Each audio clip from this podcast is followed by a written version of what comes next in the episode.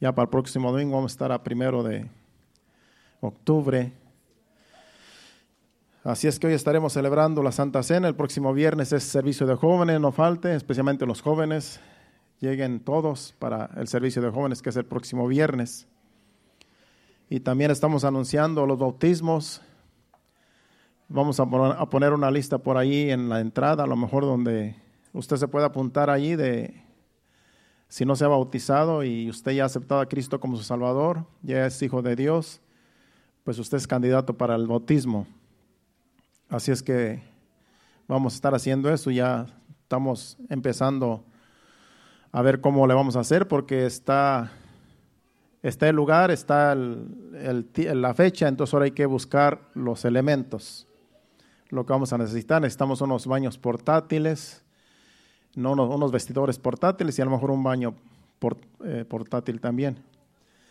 Pero sí necesitamos vestidores para que así pues este, no tengan que entrar a la casa de, que nos van a prestar generosamente los hermanos, sino que usted, vamos a ver si conseguimos unos vestidores portátiles que son exclusivos para vestirse y así usted se viste cuando salga del, del agua. Va a haber unos, va a haber dos, uno para, para damas y otro para para hombres.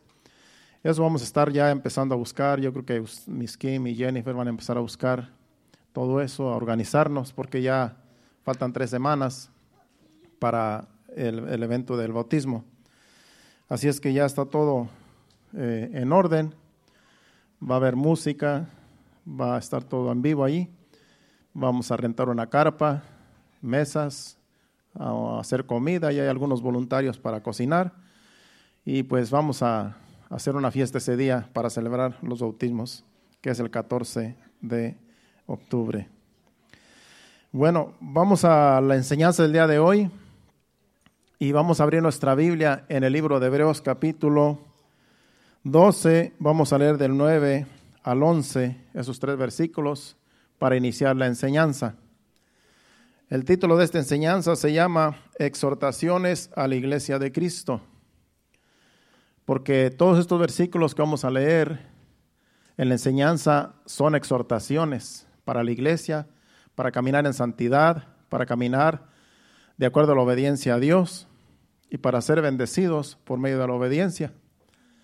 Entonces de eso se trata la enseñanza. Entonces, exhortaciones a la iglesia de Cristo, no solamente esta congregación, sino toda persona donde quiera que nos escuche, pues es la iglesia de Cristo alrededor del mundo y para ellos también es esta enseñanza. Versículo 9 leemos. Dice, por otra parte, tuvimos a nuestros padres terrenales que nos disciplinaban y los venerábamos. ¿Por qué no obedeceremos mucho mejor al Padre de los Espíritus y viviremos? El 10 dice, y aquellos ciertamente por pocos días nos disciplinaban como a ellos les parecía pero este para lo que nos es provechoso, para que participemos de su santidad. Es verdad que ninguna disciplina al presente parece ser causa de gozo, sino de tristeza, pero después da fruto apacible de justicia a los que en ella han sido ejercitados. Amén. Está hablando de la disciplina que todos necesitamos. Dice que todos necesitamos de la disciplina del Señor, porque nosotros no somos buenos, nosotros no nacimos en santidad, no somos santos porque eh, por naturaleza, sino por naturaleza somos carnales. Entonces necesitamos disciplina de parte de Dios. ¿Y el Señor cómo nos disciplina? Por medio de su palabra. Por medio de su palabra es que el Señor nos disciplina.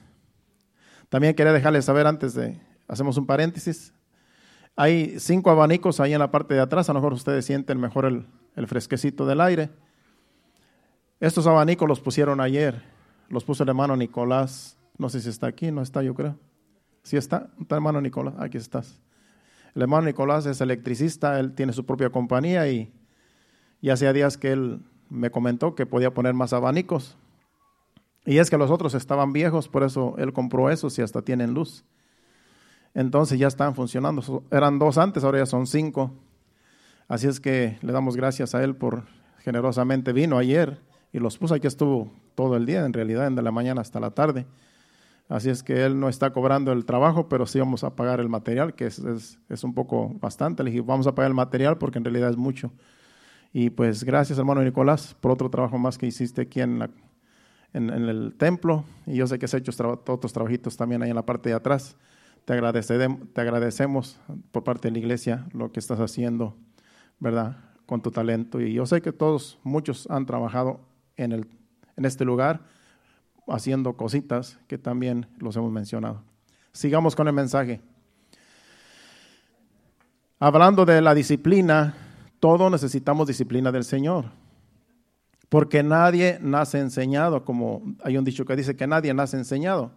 Incluso en cualquier trabajo, en cualquier oficio, necesitamos aprender, necesitamos ser disciplinados por alguien. Imagínense que si Dios es nuestro hacedor, la Biblia es el manual, entonces necesitamos nosotros acoplarnos al manual de Dios. Necesitamos nosotros vivir conforme, conforme dice la Biblia, que es el manual. Porque si nosotros vivimos una vida como nosotros queremos, vamos a vivir una vida desordenada. Y es lo que pasa con toda la gente de este mundo. Toda la gente que no teme a Dios, toda la gente que no busca a Dios, toda la gente que no le importa la Biblia, que no le importa la palabra de Dios. Va a vivir una vida desordenada. Aunque en su corazón digan, yo soy bueno, yo no, no le hago mal a nadie, pero somos malos por naturaleza porque tenemos malos pensamientos, tenemos malas acciones, a veces nos enojamos rápidamente, hay unos que son de, de mecha corta, dando a entender que hay personas que se encienden en un ratito y se explotan. Explotan. Yo, gracias a Dios, Dios me, ha dado, me has dado la, la capacidad y la paciencia para aguantar cualquier cosa. Yo no me enojo rápidamente, mi esposa lo sabe. Ella es la que vive conmigo y sabe que no miento. Pero hay personas que se encienden con cualquier cosita. Entonces, eh, necesitamos ser disciplinados. Necesitamos que alguien nos discipline. Y Dios es un experto para disciplinarnos. Porque Él es el que nos hizo. Él es, él es el que nos fabricó, digámoslo así. Él sabe, él sabe todas nuestras debilidades, Él sabe nuestro potencial también. Él sabe todo. A veces nosotros no sabemos ni, ni, ni, ni, a veces ni nosotros nos conocemos cómo somos. Entonces necesitamos el manual de Dios, que es la Biblia, para conforme al manual de Dios disciplinarnos y vivir en santidad, como nos dice el versículo, el versículo 10, para participar de su santidad. Dice, y aquellos, hablando de los padres terrenales, y aquellos ciertamente por pocos días nos disciplinaban como a ellos les parecía. Pero este, hablando de Dios, hablando de nuestro Padre, para lo que nos es provechoso, para que participemos de su santidad. Es el único modo que nosotros podemos vivir en santidad cuando nosotros nos dejamos disciplinar por Dios. Hay veces que las, las autoridades terrenales disciplinan a la gente cuando, pues cuando comete alguna infracción. Y lo que hacen es que los mandan a hacer trabajos comunitarios. Por eso los vemos a veces en la calle recogiendo basura, porque están haciendo trabajos comunitarios. Son personas que violaron la ley, que les dieron tickets, los agarraron manejando borrachos o qué sé yo, algún problema tuvieron con la ley. Entonces los disciplinan llevándolos a trabajar y no les pagan, porque lo que están haciendo ellos, haciendo trabajos comunitarios. ¿Y qué están haciendo ellos? Siendo disciplinados. Creo que a Marvin, el que el que participa aquí en el altar, Salazar creo le ha tocado, dice, que encontrar muchas cosas en, allá en la calle.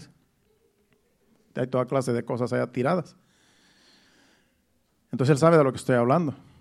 Y yo no creo que vaya la mano Marvin haya ido bien contento porque iba a trabajar para el, para el condado, no creo, pero pues había que pasar la disciplina, porque de ese modo pues se le borra el récord. Entonces viene siendo lo mismo con Dios. Toda persona que pasa una disciplina no le, no le gusta. Se queja y, hasta hace gestos y, no quiere someterse, no quiere hacer el trabajo, pero lo tiene que hacer porque si no lo hace no va a pasar la disciplina. Va a tener que volver a pasar, a pasarla de nuevo si no la pasa. Algunos les dan ciertas horas comunitarias y tienen que pasarlas, tienen que pasar hasta que lleguen ese día, hasta que pasen las horas que se le dicen que tiene que hacer y hasta entonces ya, entonces pues descansa. Y es lo que dice el versículo 12. El versículo Sí, el versículo 12, ¿verdad? Que es el último que leímos. Dice, es verdad que ninguna disciplina al presente parece ser causa de gozo, sino de tristeza, pero después da fruto apacible de justicia a los que en ella han sido ejercitados. ¿Qué pasa después de que pasan la disciplina? Ya lo que pasa el tiempo, lo que pasaron las horas que ellos trabajaron, que ellos fueron disciplinados, entonces se sienten satisfechos. Dice, ya cumplí, ya no tengo que salir, hacer esas horas comunitarias.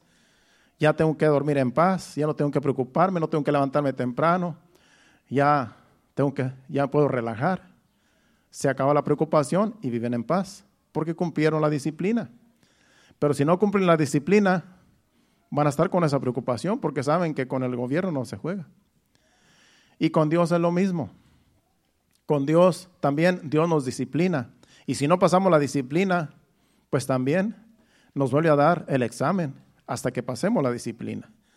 Es por eso que hay personas que duran años para moldear su temperamento, para volverse humildes, para volverse mansos, porque no quieren pasar la disciplina, se les hace difícil. Entonces, una y otra vez, Dios pasa el procedimiento de un modo y de otro para que esa persona llegue un día donde ya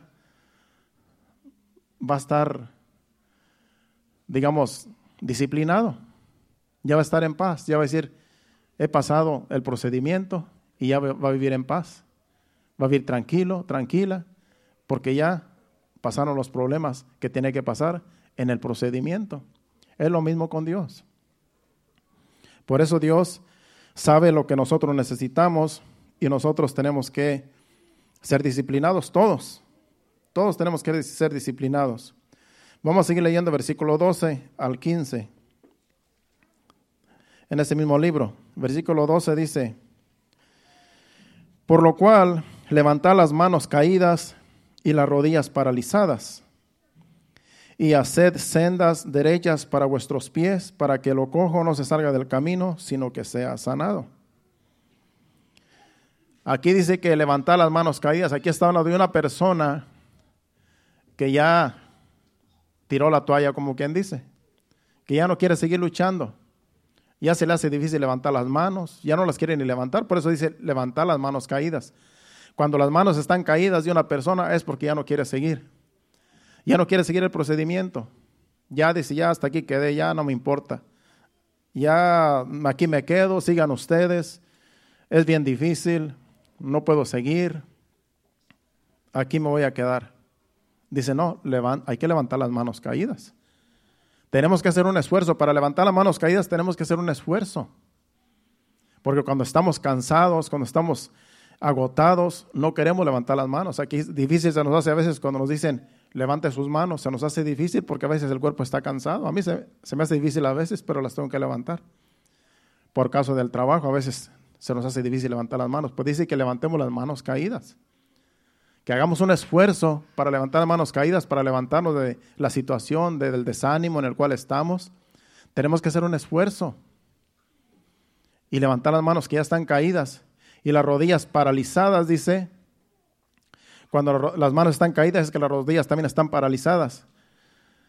Dice, y haced sendas de justicia para vuestros pies, para que lo cojo no se salga del camino, sino que sea sanado. En otras palabras, hay que caminar rectamente. Hacer sendas derechas para nuestros pies quiere decir que hay que caminar en justicia, en obediencia a Dios. Si vamos, por ejemplo, a Proverbios capítulo 4, versículo 26, ahí habla un poco más claro de, de caminar, de, de, enderezar nuestros pasos. Dice, examina, examina la senda de tus pies. Examina la senda de tus pies y todos tus caminos sean rectos. Al decir que todos los caminos, tus caminos sean rectos, quiere decir que camines conforme a la voluntad de Dios, que camines en santidad, que camines en obediencia. Eso es caminar derechamente, caminar derecho. Una persona que, que va por un camino, ponle y otro, va a tropezar, va a darse de golpes. ¿Usted no ha visto a los borrachitos cómo caminan? Van por un camino y no caben en la carretera. Si van caminando, van por uno y otro. ¿Por qué? Porque van ebrios. Porque no saben ni por dónde van, a veces no saben ni, por dónde está el camino. Pues Dios, nos quiere, Dios nos quiere eh, eh, sobrios, que sepamos cómo caminar y que vayamos derechos por ese camino, porque si vamos firmes caminando por el camino que es el camino de Dios, que es el camino de santidad, no vamos a tropezar, no vamos a caer, no vamos a no nos vamos a golpear, porque vamos caminando derecho. Eso es caminar en santidad. Caminar derecho en un camino es caminar en santidad, es caminar en obediencia a la palabra de Dios. Mientras tú camines en obediencia a la palabra de Dios, no vas a tropezar, porque los tropiezos son cuando nosotros no somos obedientes. Cuando desobedecemos a Dios en su palabra, entonces es que vamos a tropezar. Así es que enderecemos nuestras manos caídas, si están caídas, las rodillas paralizadas, hay que ponerlas firmes y hay que seguir caminando y con, los, con las manos levantadas, glorificando a Dios en nuestro diario vivir. Eso es lo que está diciendo ese versículo. Sigamos leyendo, vamos a leer hasta el 15. El versículo 14 dice, Seguid la paz con todos y la santidad sin la cual nadie verá al Señor. Seguir la paz con todos es parte de la obediencia a Dios. Vivir en paz con todos, no solamente con los hermanos, no solamente con la iglesia. Hay iglesias que no, hay iglesias que, que no se pueden ni ver entre ellos. Hay congregaciones que se aborrecen los unos a los otros. Y siempre están en la iglesia, pero van para cumplir, porque piensan que llegando a la iglesia ya cumplen pero no se llevan algunos en las congregaciones. Entonces no tienen paz unos con otros, sino que se, tienen rencillas entre ellos y entonces no van a vivir bien, pues no, viven en paz. Dice que seguir la paz con todos y no solamente con la congregación. A decir con todos está hablando con toda la gente en este mundo. Y la santidad sin la cual nadie verá al Señor. Si nosotros no vivimos en paz y si no caminamos en santidad, no vamos a ver al Señor aunque nos congreguemos en todos los servicios. Lo más importante de congregarnos es que tengamos paz y que vivamos en santidad. No es solamente congregarnos, lo que pasa es que nos congregamos porque aquí Dios nos habla, aquí Dios nos disciplina, aquí Dios nos exhorta, aquí Dios nos anima.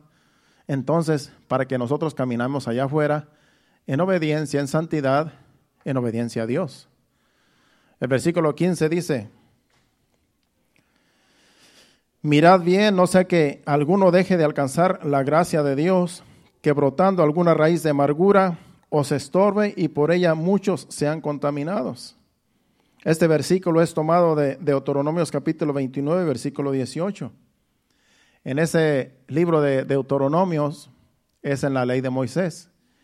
Y Dios le hablaba, le dio la ley a Moisés para que vivan para que vivan en santidad la congregación de Israel en ese tiempo, y ahora para nosotros también es esta palabra. Dice, no sea que haya entre vosotros varón o mujer, o familia o tribu, cuyo corazón se aparte hoy de Jehová nuestro Dios, para ir a servir a los dioses de esas naciones, no sea que haya en medio de vosotros raíz que produzca hiel y ajenjo en otras palabras, raíz ajenjo es amargura. Y él también es amargura. Lo que está diciendo ese versículo es que cuando vayan a entrar a la tierra prometida, no se vayan tras la idolatría, porque entonces van a adorar dioses ajenos y se van a apartar de Dios y van a vivir amargados. Una persona que no vive en santidad, que no vive en obediencia a Dios, tiende a ser amargada tiende a andar amargada, a andar con coraje, a andar con que no se soportan ellos mismos, porque están desobedeciendo a Dios, porque no viven en santidad, porque no viven en obediencia, no viven en paz, sino todo lo contrario. Ofenden a Dios con sus actos y también contaminan a otros, porque dice que, que por esa raíz de amargura que algunos tienen, otros pueden ser contaminados, como dice, vuelve otra vez a Hebreos capítulo, capítulo 15, versículo, versículo 15, perdón. Mirad bien, no sea que alguno deje de alcanzar la gracia de Dios, en otras palabras, que alguno deje de alcanzar la salvación, que brotando alguna raíz de amargura os estorbe y por ella muchos sean contaminados. Cuando una persona deja de alcanzar la gracia de Dios, es que ya vive una vida desordenada, es que ya se ha apartado de Dios es que ya no vive en santidad, sino que ahora hace su voluntad y no la voluntad de Dios. Entonces, esa persona que está amargada tiende a criticar, tiende a murmurar, y puede ser que murmure tanto de la iglesia como de los miembros, como del pastor, como de los líderes. Y dice que hay que tener cuidado porque esa persona amargada, de que ya no siente paz, ya no siente gozo, puede ser que contamine a otros. ¿Por qué? porque empieza a decirle a otra persona, mira, ¿no te has fijado que el pastor es así? ¿No te has fijado que el líder es así? ¿No te has fijado que esto no es justo? ¿No te has fijado que empiezan a haber defectos? Empiezan a buscar y esas personas que empiezan a hablar y a criticar y a murmurar a otras personas, hablando de otros, pues es porque tienen amargura y dice que pueden ser contaminados con lo que les dicen a otras personas, en otras palabras, pueden ser contaminados lo que escuchan de estas personas que están amargadas y puede ser que se contaminen.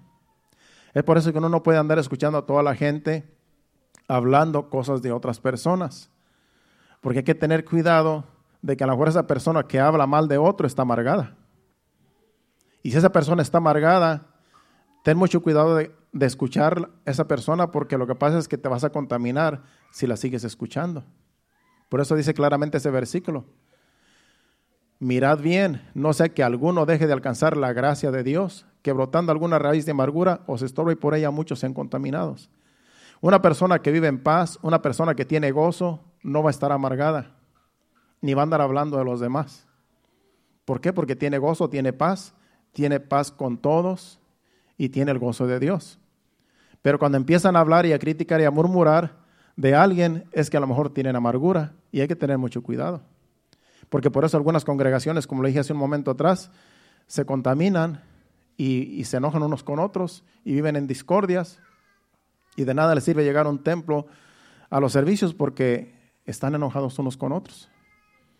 No se puede vivir así como cristianos. Una iglesia así no, es una iglesia, es un nido de víboras en realidad. Pues por eso que muchas de las veces las gente no llegan a las, a las congregaciones porque dicen, no, ahí es mejor estar en el mundo porque ni entre ellos mismos se, llevan. Es por eso, por eso tenemos que eh, amarnos los unos a los otros, someternos los unos a los otros y vivir en santidad y en paz los unos y los otros, como dicen esos versículos. Vamos a brincarnos en ese mismo libro al versículo 25, porque sigue exhortando ahí el escritor de Hebreos. Versículo 25 al 29, y luego nos vamos a ir al capítulo 13.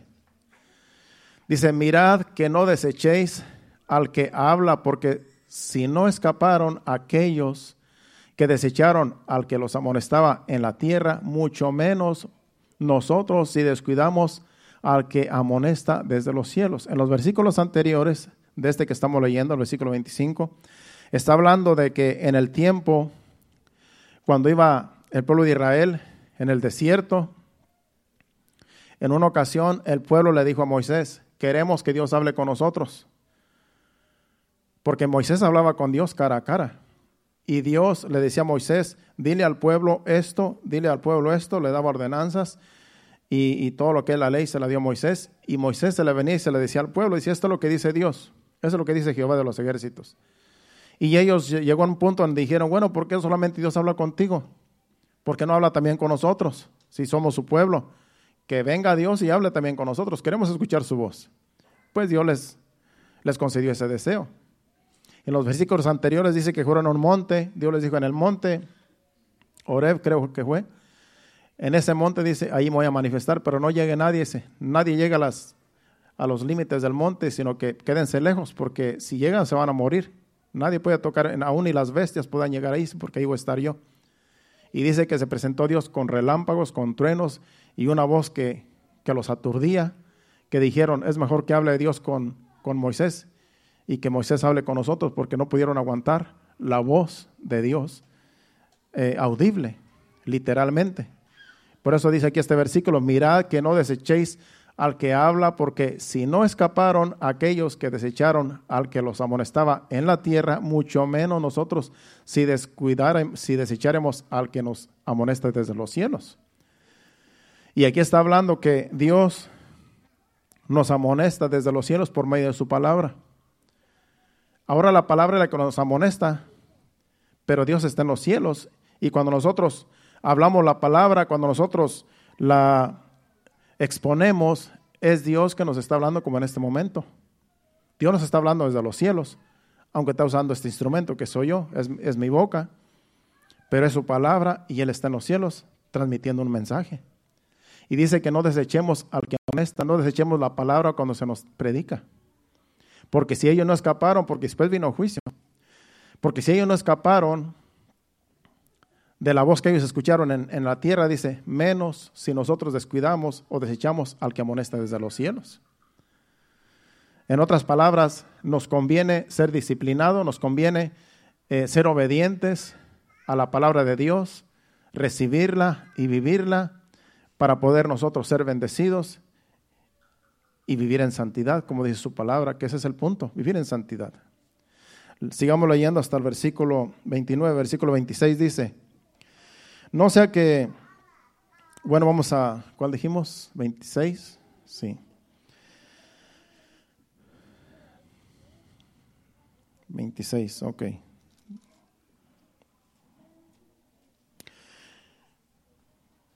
Dice, la voz del cual conmovió entonces la tierra, pero ahora, está hablando de la voz de Dios, dice, la voz del cual conmovió entonces la tierra, pero ahora ha prometido, diciendo, aún una vez conmoverá no solamente la tierra, sino también el cielo. Dice que esta voz que nosotros escuchamos de Dios, que viene siendo su palabra, va a haber un tiempo donde no solamente Dios va a conmover la tierra, sino también los cielos. Porque va a haber un tiempo donde se va a manifestar señales en el cielo y eso es para la venida de nuestro Señor Jesucristo y para los, los juicios que Dios va a traer a este mundo. Así es que no solamente las señales van a ser aquí en la tierra, sino en el cielo también. Así es que eso va a pasar no no muy lejano el tiempo porque ya estamos en los últimos tiempos. Ya en cualquier momento suena la trompeta, la iglesia levantada y vienen los juicios de esta tierra. Se presenta el anticristo, engaña a la humanidad, la iglesia es perseguida, que es la gran tribulación, y ahí va a estar reinando el anticristo por siete años. Y después de eso vienen los juicios de Dios, viene Jesucristo a pelear con el con el falso profeta, con el anticristo, y va a ser una batalla, una batalla sangrienta que Jesucristo los va a vencer al gobierno del anticristo. Vamos a leer el 27, dice, y esta frase aún una vez indica la renomisión de las cosas movibles como cosas hechas para que den para que, den las para que queden las inconmovibles.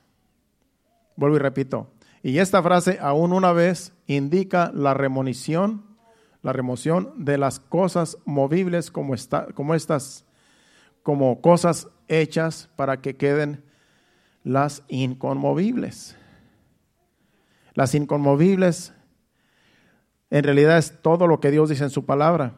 Dice el cielo y la tierra va a pasar, la tierra va a ser conmovida, esto ya no va a existir un día, pero la palabra, esa no va a pasar. La palabra se va a cumplir y va a estar firme. Entonces van a quedar las cosas eh, inconmovibles. Que lo que dice Dios se va a cumplir y de ahí no hay quien se escape. Vienen los juicios y Dios cumple su palabra y tal y como Dios dice, va a suceder. No importa que digamos, eh, la gente no puede hacer nada. Cuando vienen juicios, nadie va para los juicios de Dios, porque Él es el Dios del universo. El 28 dice, así que recibiendo nosotros un reino inconmovible, tengamos gratitud y mediante ella sirvamos a Dios agradándole con temor y reverencia. Dice que así que recibiendo nosotros un reino inconmovible, que es el reino de Dios, tengamos gratitud, seamos agradecidos. Es por eso que siempre tenemos que ser agradecidos con Dios. Todo el tiempo hay que ser agradecidos con Dios de lo que Dios te da, de las promesas de Dios que son fieles y verdaderas, de la vida que Dios te da, de la salud que Dios te da, de todo lo que tú puedas darle gracias a Dios, dale gracias. Hay que ser agradecidos.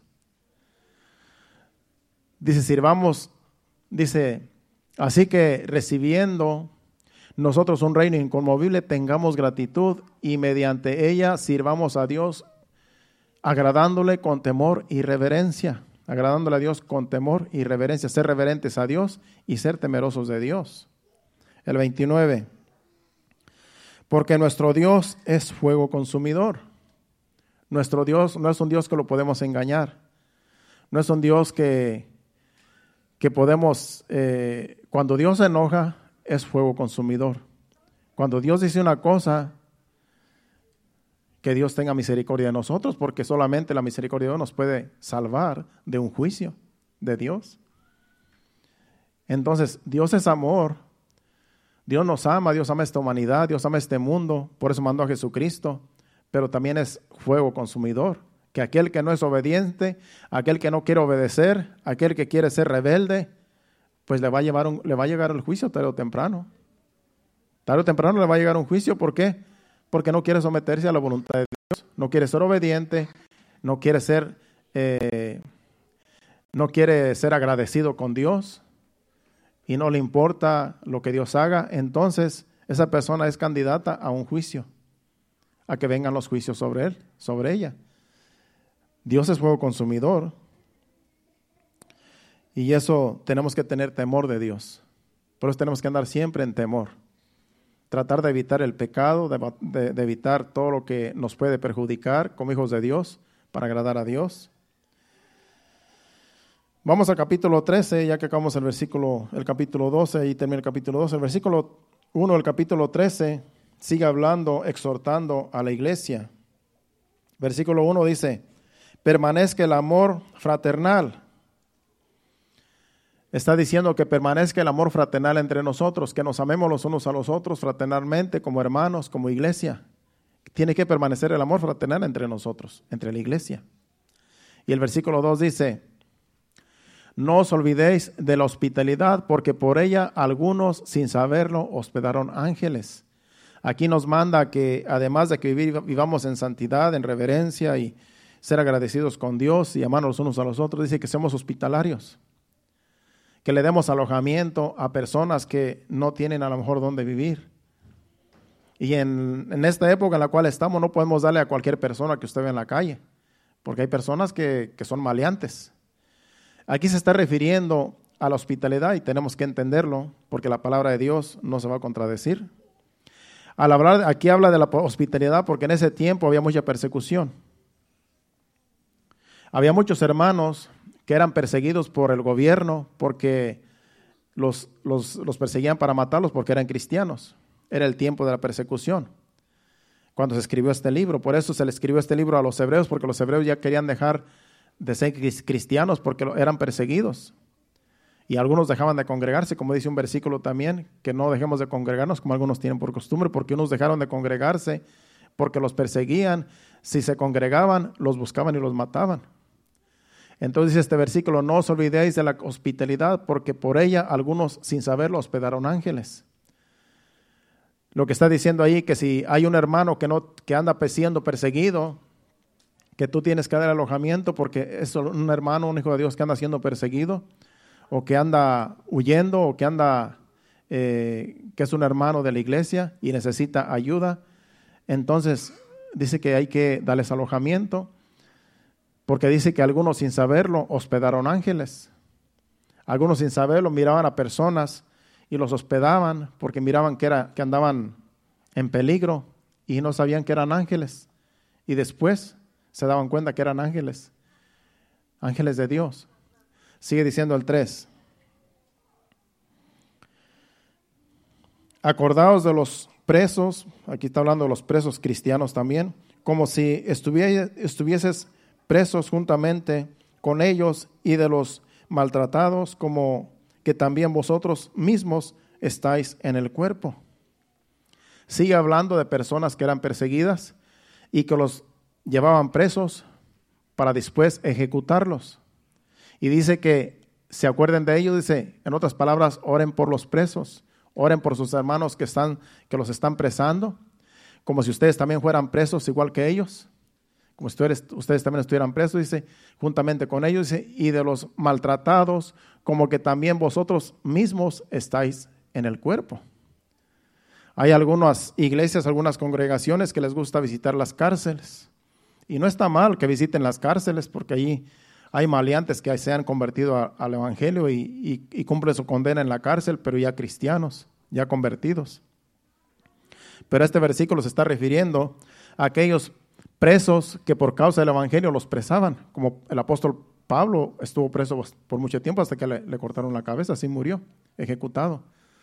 Él estuvo preso. Entonces aquí está hablando de personas cristianas, hijos de Dios, que están presos por causa del Evangelio y dice que como si tú estuvieras preso, ora por él, me pide por él y, y, si son maltratados también como si tú también fueras, estuvieras siendo maltratado. Por ejemplo, allá en la ventana, en la ventana 1040, eh, en el oriente, hay muchos hermanos nuestros que los están persiguiendo, los man, los persiguen, los torturan y cuando nosotros nos acordemos, oremos por ellos, como si nosotros fuéramos los que estamos siendo perseguidos allá. De eso también está hablando aquí este libro de Hebreos. Versículo 4 dice, honrosos son, honroso sea entre vosotros el matrimonio y el hecho sin mancilla, pero a los fornicarios y a los adúlteros los juzgará Dios. Tenemos que honrar el matrimonio como iglesia. Los que están casados, honrar ese matrimonio, honrar la esposa, honrar el esposo. ¿Qué es honrar el matrimonio? Es no andar buscando otra pareja. Es que ya tienes tu pareja, tienes tu esposa, tienes tu esposo y honralo y, y, solamente él y ella y los dos. No hay que andar buscando un tercero, porque eso no es honroso. Eso es deshonroso y eso trae pecado a la congregación, a las familias y al reino de Dios. Así es que hay que honrar los matrimonios. Hay que honrar el matrimonio, es muy importante en las congregaciones. Honrar la esposa y el esposo y respetarse el uno al otro. Sigue diciendo el versículo, vamos a ver hasta el 17.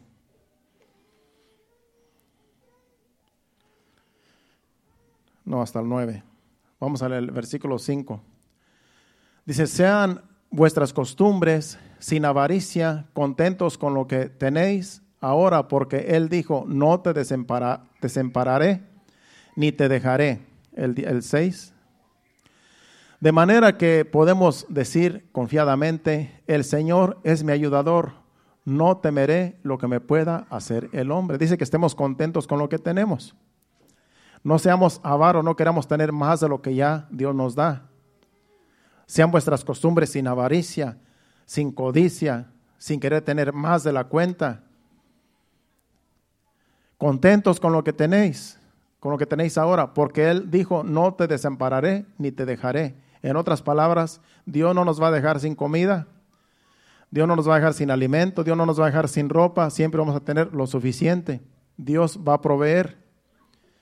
De manera que podemos decir confiadamente, el Señor es mi ayudador y mi suplidor no temeré lo que me pueda hacer el hombre. Con Dios tenemos suficiente. El 7 dice, acordaos de vuestros pastores que os hablaron la palabra de Dios, considerar cuál haya sido el resultado de su conducta e imitar su fe. Es muy importante este versículo. Acordaos de vuestros pastores que os, han, que os hablaron la palabra de Dios, considerar cuál haya sido el resultado de su conducta y, e imitar su fe. Está hablando de pastores fieles. Quizás ese pastor fiel se conduce bien, Es un hombre fiel que ama la obra de Dios, que, que teme a Dios, que vive en santidad, que, que no se le ha sabido cosas escondidas, que es que ama la obra de Dios, imítalo a él. Imita su conducta, ve cómo se conduce, ve cómo es. Porque hay pastores que dicen que son pastores, pero no, no son fieles. Entonces no hay que imitarlos. No hay que hacer lo que ellos hacen porque en realidad no tienen ni un buen carácter algunos. Se enojan, se irritan, eh, gritan, eh, calumnian, controlan. Entonces no imites un pastor así. Entonces aquí hay que imitar a aquellos que tienen un carácter, el carácter de Cristo. Imitemos la fe de esos pastores.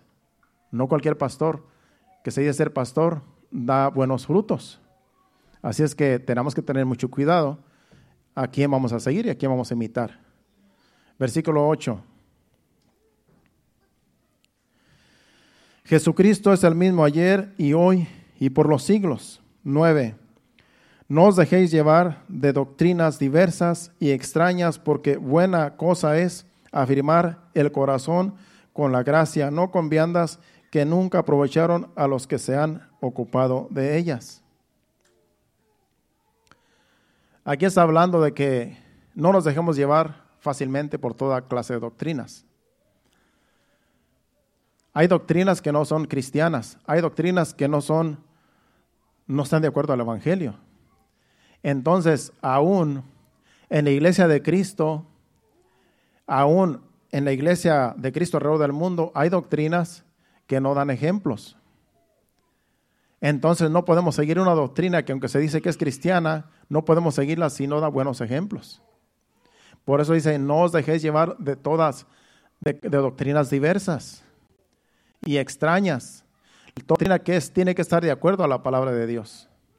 Toda doctrina evangélica, cristiana, tiene que estar de acuerdo a la Biblia. Si se sale de los parámetros de la Biblia, ya se distorsiona.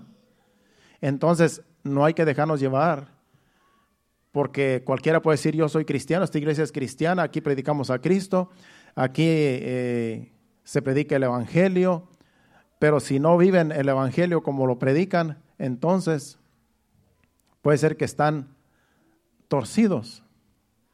Y entonces no nos dejamos llevar por toda clase de doctrina extrañas, porque buena cosa es afirmar el corazón con la gracia, no con viandas que nunca aprovecharon a los que se ocuparon de ellas. Hay, hay, hay una iglesia que, que, está dudosa porque esa iglesia, no quiero decir el nombre porque después alguien me, me manda un texto que, que, este, no, que estoy hablando fuera de orden. Pero hay una iglesia donde se enfocan mucho, mucho en la dieta. Y algunos que tienen sabiduría se van a dar cuenta de que estoy hablando. Es una iglesia que se apega mucho tanto a la ley de Moisés como a las dietas, a que no puedes comer carne de cerdo, no puedes comer nada inmundo, porque eso dice la Biblia que eso es abominable a Dios. Pero dice que Dios, que lo que ya Dios limpió no lo va, no, no, no, no es eh, lo que Dios ha limpiado, no lo, no sé cómo dice la, la palabra, no lo, ¿cómo dice? no lo llames inmundo a algo que Dios ha limpiado. Dice que cuando nosotros oramos por los alimentos son santificados. Entonces, esta iglesia de la cual yo les estoy hablando es una religión y ellos no pueden comer nada de lo que, de lo que se les evitó que comieran los israelitas. Pero ahora, gracia que estamos ahora, ahora dice que son limpios todos los alimentos cuando nosotros oramos por ellos. Solamente hay algo que no podemos comer, la morcilla que es sangre la sangre de cerdo, que es morcilla, que eso sí dice la Biblia en el Antiguo Testamento, que eso, eso sí no es permitido comer ni a los judíos ni a los cristianos, porque es sangre y dice que en la sangre está la vida del animal. Entonces la morcilla no es permitida comer por, ah, a los cristianos, a los evangélicos ni a los judíos. Pero de ahí para allá casi toda la comida es santificada cuando nosotros eh, oramos por la comida, por los alimentos y Dios los santifica. Pero esta religión de la cual yo les estoy hablando, ellos dicen que todo eso es inmundo y se enfocan mucho en, las, en los vegetales, en las, en las viandas, que eso es lo único que no contamina y eso es lo único que se puede comer. Y, y es una iglesia que más se enfoca en los vegetarianos. Son más vegetarianos que, que, cualquier, que cualquier religión. Entonces dice allí que, que, que esas son, como dice ahí, volvemos a leer, no os dejéis llevar de doctrinas diversas y extrañas, porque buena cosa es afirmar el corazón con, con la gracia, no con viandas que nunca aprovecharon a los que se ocuparon de ellas. Está hablando de gente que se enfoca mucho en, en, en lo que es eh, la dieta que debe de llevar un hijo de Dios. Que claro, nosotros, Dios nos da sabiduría de no comer de, de lo que nos hace daño también que no pecas si comes un plato de carnitas, pero si vas a comer tacos de carnitas todos los días, pues te puedes enfermar. Así es una costumbre. Si comemos pura grasa, pues nos vamos a enfermar un día porque eso nos contamina el cuerpo. Pero no pecamos si nosotros lo comemos. Simplemente nos va a hacer mal, nos va a perjudicar. Entonces, si tú eres sabio, si tú eres sabia, vas a comer cosa que te nutre, y que no te contamina, que no te se te hace grasa y todo eso, pero en realidad no tiene, no, es pecado, sino que solamente te va a afectar.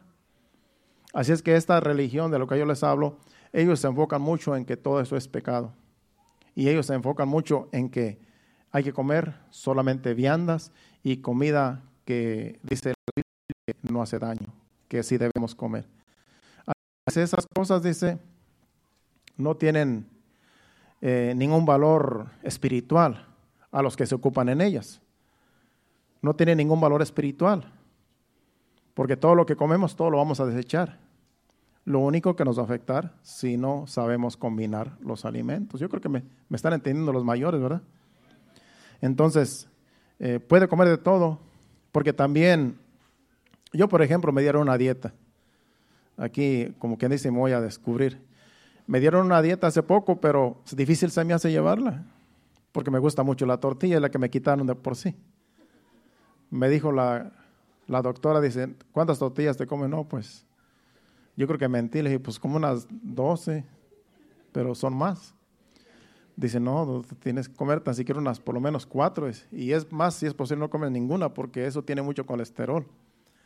Entonces me dio una dieta ahí media pues rígida y se me hace difícil porque pues, pues me gusta lo que no me, lo que me quitaron y lo que no, y lo que dicen que me va a hacer bien no me gusta.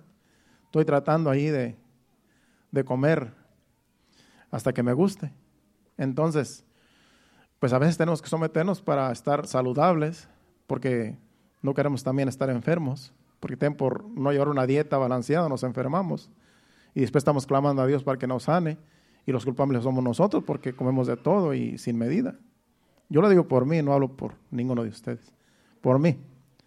Así es que, pero no tiene ningún valor espiritual, simplemente que pues podemos durar más años si comemos saludable y seguir predicando este evangelio con poder, como el mensaje del hermano Héctor que nos trajo el, el viernes. Hay más que agregar porque tengo más versículos que compartir, pero el tiempo se ha pasado y vamos a tomar la Santa Cena. Ese ha sido el mensaje. Pasen al altar los adoradores. Así es que despiértese si está dormido y vamos a, a ponernos de pie. Sí, porque a veces también la mala alimentación nos endormece por comer eh, pesado también.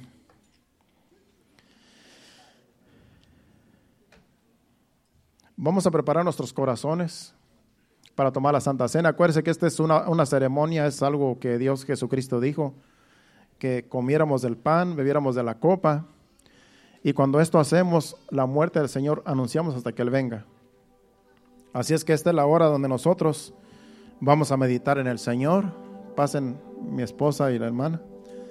Vamos a, a meditar lo que el Señor hizo en la cruz del Calvario él pagó un precio muy alto por nuestros pecados y nosotros solamente lo que hacemos aquí es recordar su sacrificio en la cruz. Esto es lo que hacemos cada mes. Si usted es creyente, si usted es hijo de Dios, si usted ha dado su corazón a Cristo, usted es candidato para compartir de la Santa Cena con, con nosotros aquí. Esto es para la iglesia, para los creyentes, para los nacidos de nuevo. Aunque usted no se haya bautizado, usted es candidato porque usted ya aceptó a Cristo. Así es que sin más tiempo que perder, pasen por la parte de atrás, los últimos de allá, empiecen a pasar, los que quieran pasar, los que gusten, nadie está obligado, pero todos pueden pasar, porque es para todo aquel que ama a Dios, todo aquel que, que ha nacido de nuevo. Y así con este canto, sigan pasando ahí los que siguen. Con este canto sigan pasando y así vamos a recordar el sacrificio de Cristo en la cruz. Adoremos a Dios mientras le toca su turno. ¿Qué sería de mí? Si no me hubieras alcanzado, ¿Dónde estaría hoy si no me hubieras perdonado? Tendría un vacío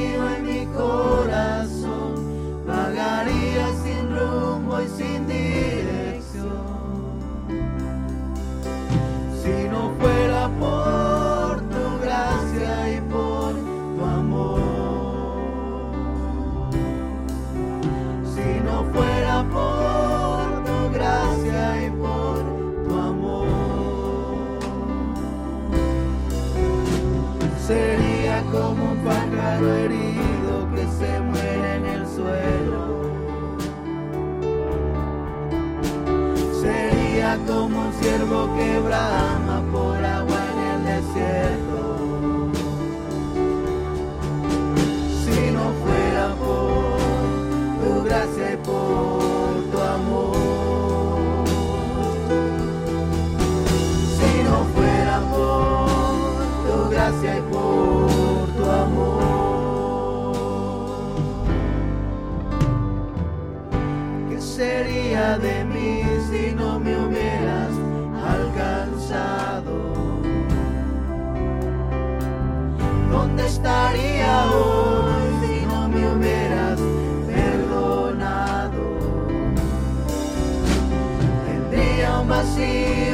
corazón, vagaría sin rumbo y sin dirección. Si no fuera por tu gracia y por tu amor. Si no fuera por tu gracia y por tu amor. Sería como un pájaro herido que se muere en el suelo. Sería como un ciervo que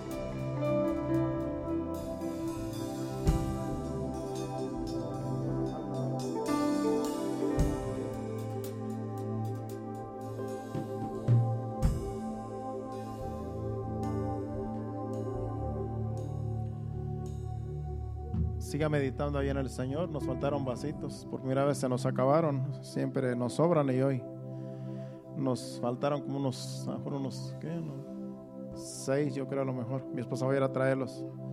Siga meditando ahí en el Señor.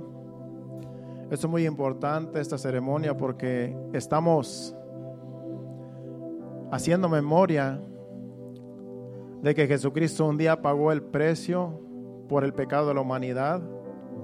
Y Él dijo que cuando nosotros hacemos esta pequeña ceremonia, dice que la muerte de Jesús anunciamos hasta que Él venga. Anunciamos que Jesucristo murió. Anunciamos que Jesucristo murió en la cruz un día y resucitó al tercer día. Ahora está la diestra del Padre intercediendo por nosotros. Y dice que cuando nosotros hacemos este acto, estamos anunciando que Él va a venir pronto y que Él es fiel a su palabra. Así es que esto lo hacemos cada mes en este lugar. Hay iglesias que lo hacen a lo mejor cada año o cada cierto tiempo.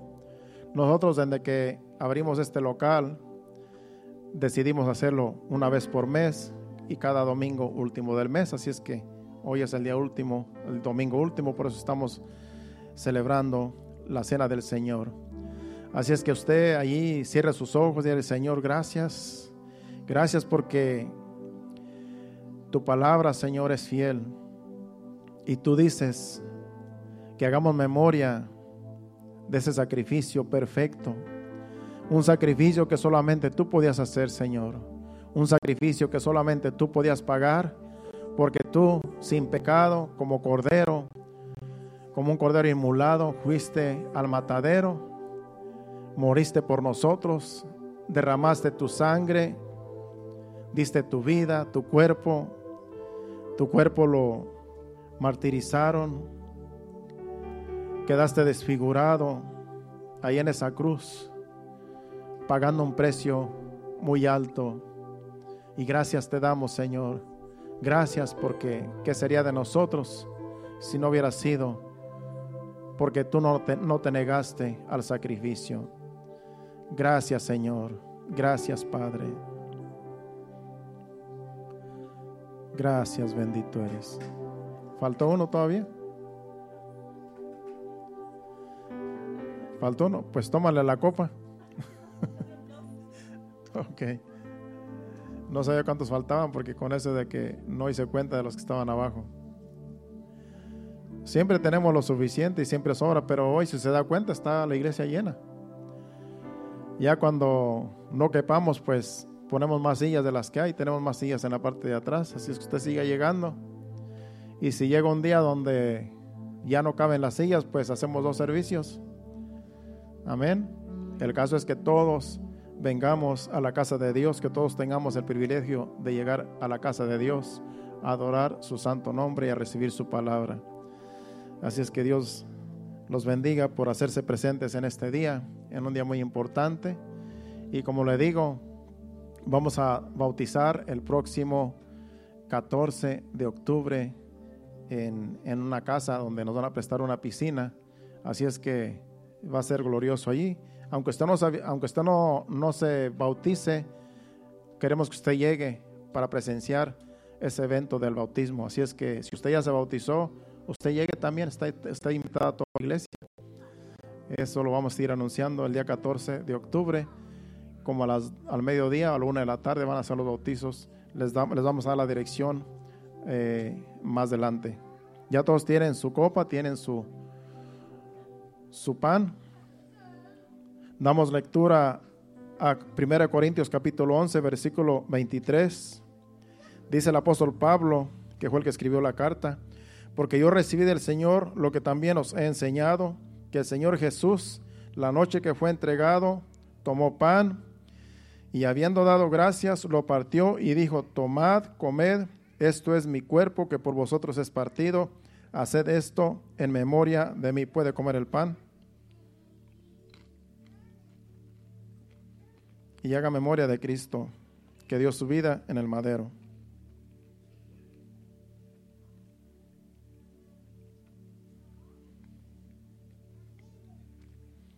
Veinticinco dice, Asimismo tomó también la copa después de haber cenado, diciendo, Esta copa es el nuevo pacto en mi sangre.